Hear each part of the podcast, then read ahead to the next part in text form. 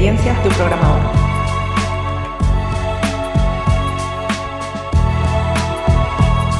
Hola, soy Carlos y este es el primer episodio del podcast Experiencias de un programador.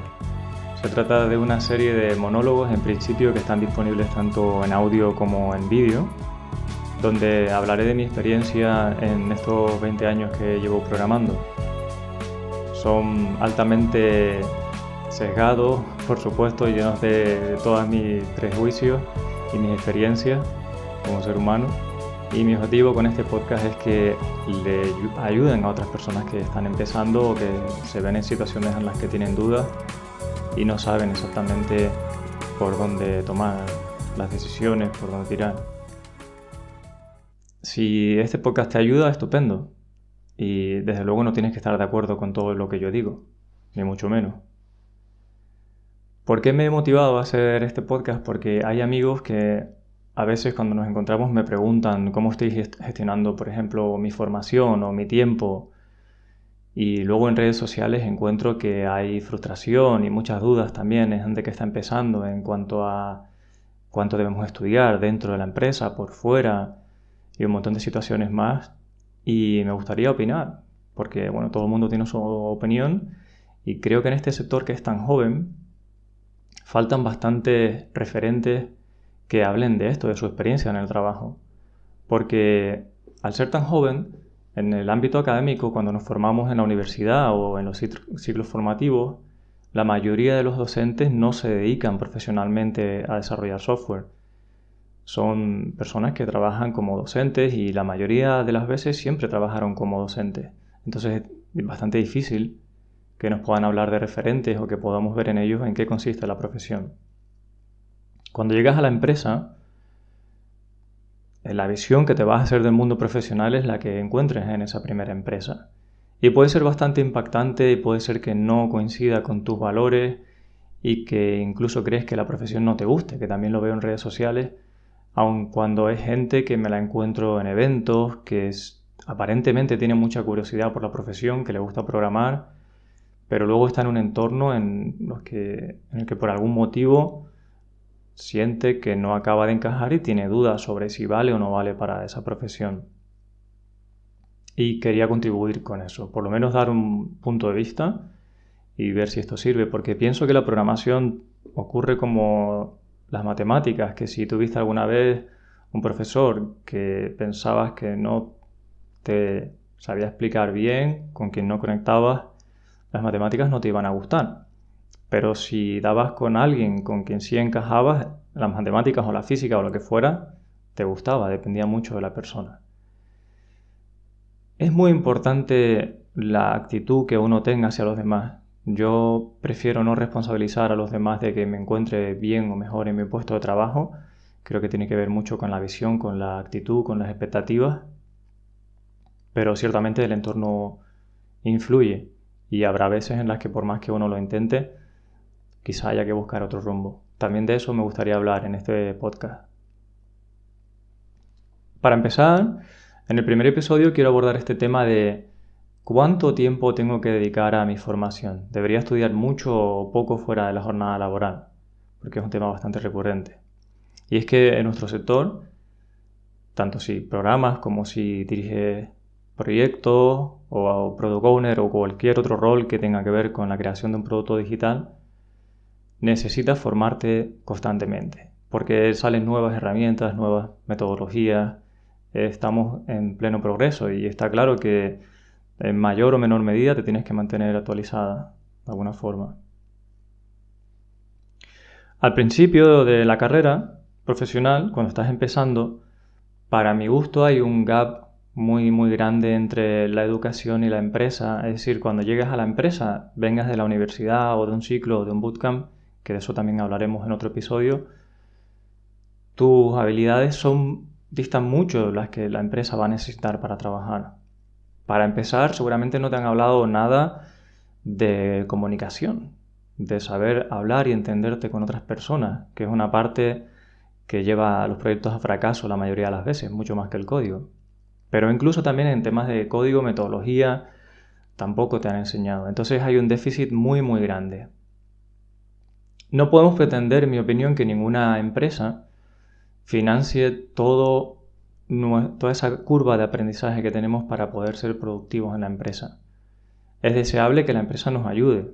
Y hay empresas que tienen su programa de aprendizaje donde destinan a mentores para que durante un tiempo acompañen a personas que estén meses aprendiendo y cobrando su sueldo formándose.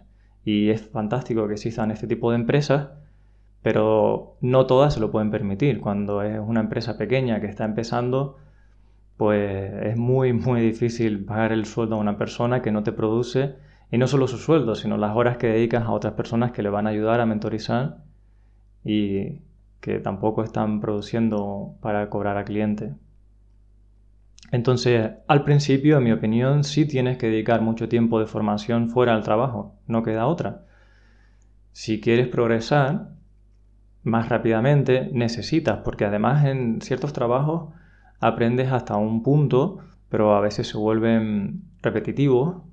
Quizá deberías automatizar más cosas, pero por H por B, pasado el primer año te encuentras que el segundo estás haciendo lo mismo, con lo cual a lo mejor al cabo de cinco años tienes la experiencia de uno repetida por cinco, como se suele decir.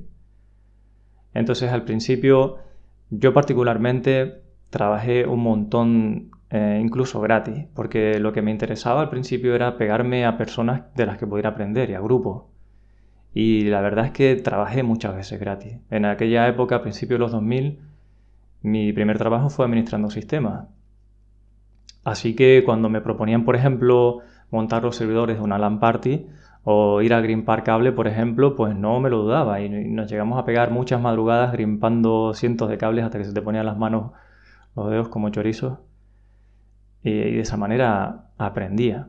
Y no cobraba nada por ello porque estaba más que contento de poder estar con gente de la que pudiera aprender. Y así avancé un montón. No significa que tengas que trabajar gratis, pero a mí particularmente lo que más me interesaba en los primeros años no era el sueldo, sino ni el glamour de a qué tipo de empresa iba a ir, si era una startup súper chula o no. Lo que yo quería era aprender y disponer de personas eh, a las que me pudiera pegar. Y también cuando encuentras a esas personas en las que te puedes pegar, creo que es muy importante tener la iniciativa de favorecer que te puedan enseñar. Es decir, no estar tanto esperando a que tu mentora o mentor saquen un tiempo para sentarte contigo, sino ver de qué manera puedes ayudarles a que encuentren el mejor momento para aprender de ellos. Incluso puede ser que tengas la iniciativa de decirle, oye, puedo sentarme a mirar cómo trabaja o cómo resuelve este problema sin, nada más ah, para que yo pueda aprender. Y eso recuerdo hacerlo también hace años y funcionaba bastante bien. La gente decía, bueno, sí, si quieres ven y ponte y mira, no hay nada que perder. Eh, me gusta esta idea de las artes marciales en las que a los maestros se les tiene un respeto especial y se valora mucho el tiempo que te pueden dedicar a la hora de enseñarte. Entonces, eh, los aprendices hacen todo tipo de actividades para facilitar, para que al maestro le sea muy fácil dedicar un tiempo. Y eso creo que es aplicable cuando quieres aprender de cualquier persona. Darte cuenta de que esa persona está siendo generosa. Y entonces hablar con ella y tratarla con gratitud. Y si es tu empleador, Igualmente, da igual que por medio haya una relación donde hay un dinero. Si estás en un sitio donde estás aprendiendo, facilítalo todo lo que puedas el aprendizaje. Si resulta que un día tienes que quedarte una tarde o tienes que ir un sábado porque van a hacer cierta actividad y vas a aprender, yo personalmente valoraba mucho eso y lo sigo valorando. Ahora bien, conforme va pasando el tiempo, la cantidad de esfuerzo que tienes que hacer para producir la empresa lógicamente va siendo menor o debería ir siendo menor. A no ser que quieras cambiar a otro sector tecnológico porque tienes la inquietud o porque crees que el futuro va por ahí, te tienes que reciclar. De vez en cuando llegan esas etapas. Yo recuerdo hace algunos años cuando empecé a programar eh, seriamente en JavaScript, me di cuenta que no podía programar JavaScript como si fuera Java o como si fuera C Sharp. Porque el lenguaje está basado en otros paradigmas, es diferente. Y entonces tuve suerte de tener amigos que ya estaban muy metidos y que me dijeron, mira, este libro está muy bien, esta charla de internet, y me di cuenta que tenía que sentarme y estudiarlo. No podía llegar en un proyecto nuevo y programar JavaScript sin más. Entonces, durante ese tiempo, volví a dedicar mucho tiempo por fuera del trabajo para actualizarme, porque era imposible, e incluso creo que era irresponsable, cargar todo mi aprendizaje a la empresa, ya sea empleador o sea mi cliente. No es, no es, para mí, honestamente creo que, al menos como yo lo valoro, no está bien. Entonces ahí tuve que volver a estudiar y como si fuera aprendiz de nuevo con todas esas cosas. Después conforme pasa el tiempo, te das cuenta de que si lo que se te da mejor donde aportas más valores ayudando a conectar puntos, como me pasa a mí, ayudando a que las personas se entiendan entre ellas, detectar que una persona tiene una, otra, una necesidad y otra la sabe cubrir, y entonces estás ahí mediando y ayudando a que fluya la comunicación, necesitas aprender una serie de habilidades que no son técnicas, y es muy importante. Porque a veces también pensamos que se trata de que como estamos programando estemos siempre aprendiendo tecnología y se nos olvida que hay que aprender mucho más. Para mí, un programador profesional que aporta mucho valor necesita saber comunicarse, gestionar tareas, hablar bien de requisitos y saberles poner a un usuario o un stakeholder las consecuencias que va a tener una decisión. En fin, es un conjunto de habilidades bastante complejo y bastante rico. Y que también se aprende en cursos y en libros. Entonces, no todo el tiempo se trata de estar estudiando cuestiones técnicas. Y dentro de las cuestiones técnicas, también hay una pregunta recurrente que es, ¿qué tengo que estudiarme ahora? ¿Qué es lo siguiente con lo que me debo poner? Y muchísima gente entiende que lo que tiene que hacer es aprenderse el nuevo framework, la nueva librería, porque es lo que más nos bombardea en todos los medios, lo nuevo que sale, y parece como que eso es lo que uno tiene que aprender. En, mi experiencia, lo que más valor tiene que aprender y lo más importante son las cosas que no caducan tan rápido en el tiempo.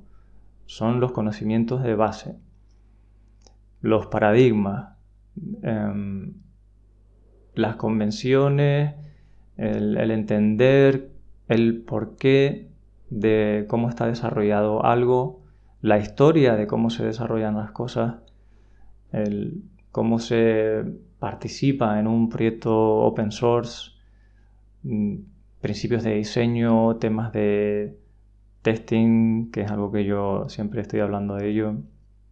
Pero hay un montón de cosas de base que pasa el tiempo y siguen estando ahí. Y mm, al cambiar el tiempo, a veces cambian esas cosas de base, pero no son unos cambios radicales, son capas que se añaden encima o pequeñas modificaciones. Por ejemplo, en temas frontend estamos viendo herramientas como React, que están, o patrones como puede ser Flux, que parecen muy novedosos, pero que en realidad están basados en herramientas que son muy antiguas. El MVC, por ejemplo, si no recuerdo mal, es de los 80 o puede que incluso antes. Entonces, cuando tienes una base sólida, lo nuevo que va llegando tecnológicamente también te es más fácil de asimilar. No tienes que aprender tantísimas cosas nuevas. Para mí una clave es comprender cómo funcionan las herramientas, cómo pensaron las personas que las diseñaron, por qué tomaron esas decisiones. Eso enriquece muchísimo. Y hay muchos libros y mucho material para aprender todo este tipo de cosas. Podría darte una lista de 30 libros que son aplicables a un montón de tecnologías que no van a caducar en los próximos años y que llevan vigentes 20 años o más. De hecho, la programación funcional es súper antigua y ahora parece que es súper novedosa, pero en realidad la inventaron los matemáticos hace un montón de años y sucede que ahora se dan unas condiciones para las que, por las que es más aplicable en muchos entornos, porque las máquinas son más potentes, con múltiples procesadores, las herramientas, etcétera, etcétera. Pero no estamos innovando tan rápido en software como parece. Obviamente también hay que aprender las librerías y los frameworks que van saliendo, pero en mi experiencia ocupa mucho menos esfuerzo y lugar cuando partes de una base Porque ves tecnologías que te das cuenta que se parecen a otras cosas. Después de llevar 20 años programando, cuando viene un framework, una herramienta, busco patrones en mi cabeza. De decir, mm, ¿a qué se parece esto y qué ventajas puede tener? ¿Y para qué puede servir? Ah, pues se me parece a tal otra cosa y tenía esta utilidad o aquella. Y puede que tenga esta, debilidad o, esta otra fortaleza. Entonces llega un momento en que vas comparando y vas utilizando tu experiencia previa para aprender eso. O sea que más motivos de base para aprender principios y saber un poquito la historia de la programación, de los lenguajes, de los paradigmas, de los patrones, de, dónde vienen, para qué se usaron, en qué contexto surgieron. Porque hay veces que históricamente hay unas necesidades que luego cuando cambia el contexto ya no hacen falta más. Por ejemplo, si estás programando en lenguaje C y venías de una época en la que se programaba un montón con GoTo, pues a los programadores se les decía que estructurasen su código para que no hubiera saltos uno detrás de otro, sino que, por ejemplo, hubiera un solo return en cada función. En ese contexto tenía mucho sentido, sobre todo cuando tienes que controlar tú la memoria y antes de hacer el return estudiar muy bien si has reservado memoria y la tienes que devolver. Hay una serie de buenas prácticas con las que encaja muy bien ese consejo de que solo tengas un return por función. Pero cuando vas a un lenguaje más moderno, con la memoria manejada, como puede ser cualquier lenguaje en la JVM o, o C Sharp o Python o Ruby, donde hay recolección de basura, resulta que salir de la función en el momento que ya tienes su resultado y sabes para ese caso lo que tiene que devolver, es menos propenso a errores que andar asignando el valor a una variable para que se ejecuten todas las líneas de la función y al final haya un solo return. Porque a lo mejor pasa algo en medio que no debería pasar y tienes un fallo. Entonces si sales antes de la función tienes menos probabilidades de equivocarte. Pero esto se trata a que es un paradigma diferente, un contexto diferente. Y solo cuando entiendes que ha cambiado el contexto y cuáles son las motivaciones para ese principio, tienes mejor criterio para saber dónde aplica y, dónde no. Cuando venga el siguiente problema, tendrás también mejor criterio para eso.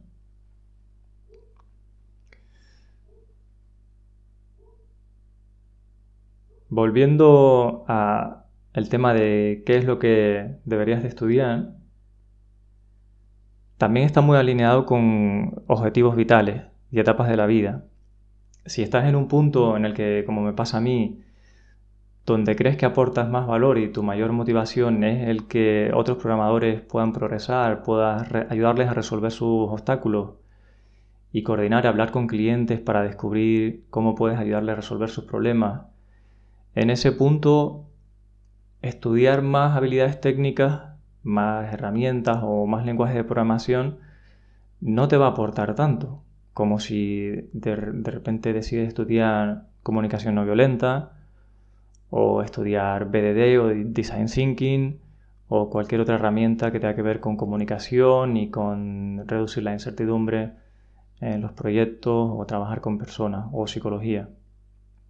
Entonces también es algo que hay que valorar. Yo en el día de hoy, cuando mi rol es que cada vez programo menos, es verdad que todos los días veo código y programo con compañeros, pero no es mi rol principal y lo acepto y me di cuenta que aporto valor ahí y no pasa nada. Sí tengo claro que quiero seguir programando y estando al día, pero no voy a ser el que más sabe técnicamente en mi organización ahora mismo porque no es donde más valor estoy aportando.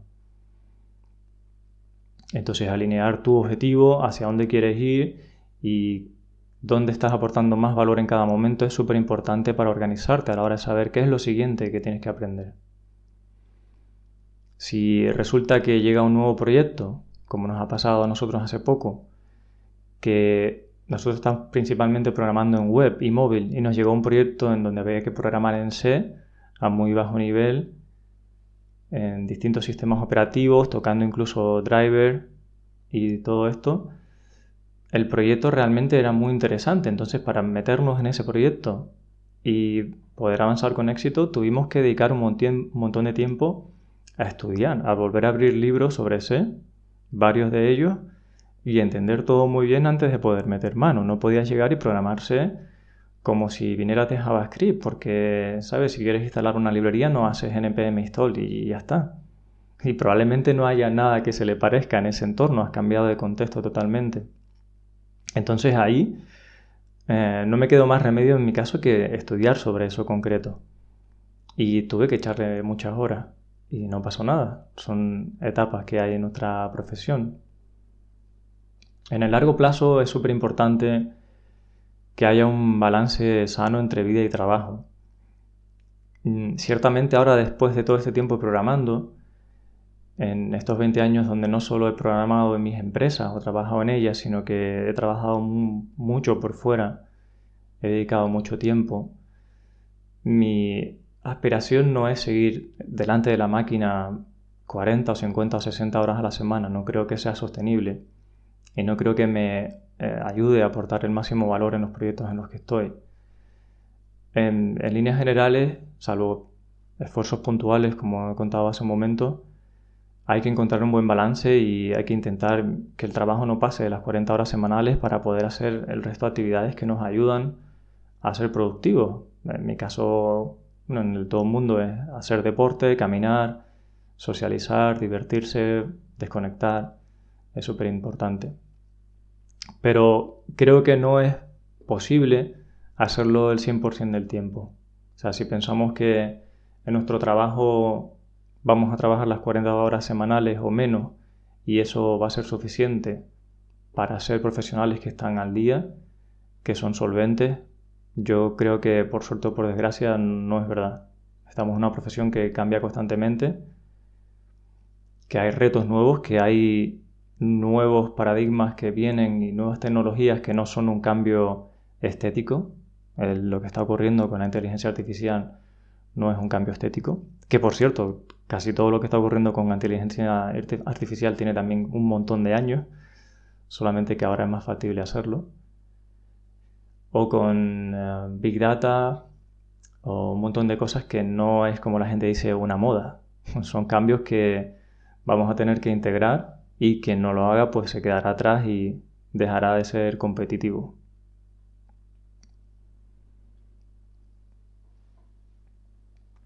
Hasta aquí el primer episodio con algunas de las cosas que quería contaros. Si tienes alguna duda, si quieres profundizar en alguna de las cosas que he contado, déjame alguna pregunta y entonces podemos hacer un podcast específico sobre las dudas que vayan surgiendo. Si no, mi idea en los próximos es hablar sobre mm, bootcamps, por ejemplo, versus ciclos formativos, versus la universidad y seguir hablando de temas de formación y de base. Tengo una amplia lista de temas de los que me gustaría hablar. Así que si te ha gustado o si tienes inquietud sobre cualquier tema que tocar, eh, no dudes en preguntar que estaré encantado de ayudar. Muchas gracias, nos vemos o nos escuchamos en la próxima.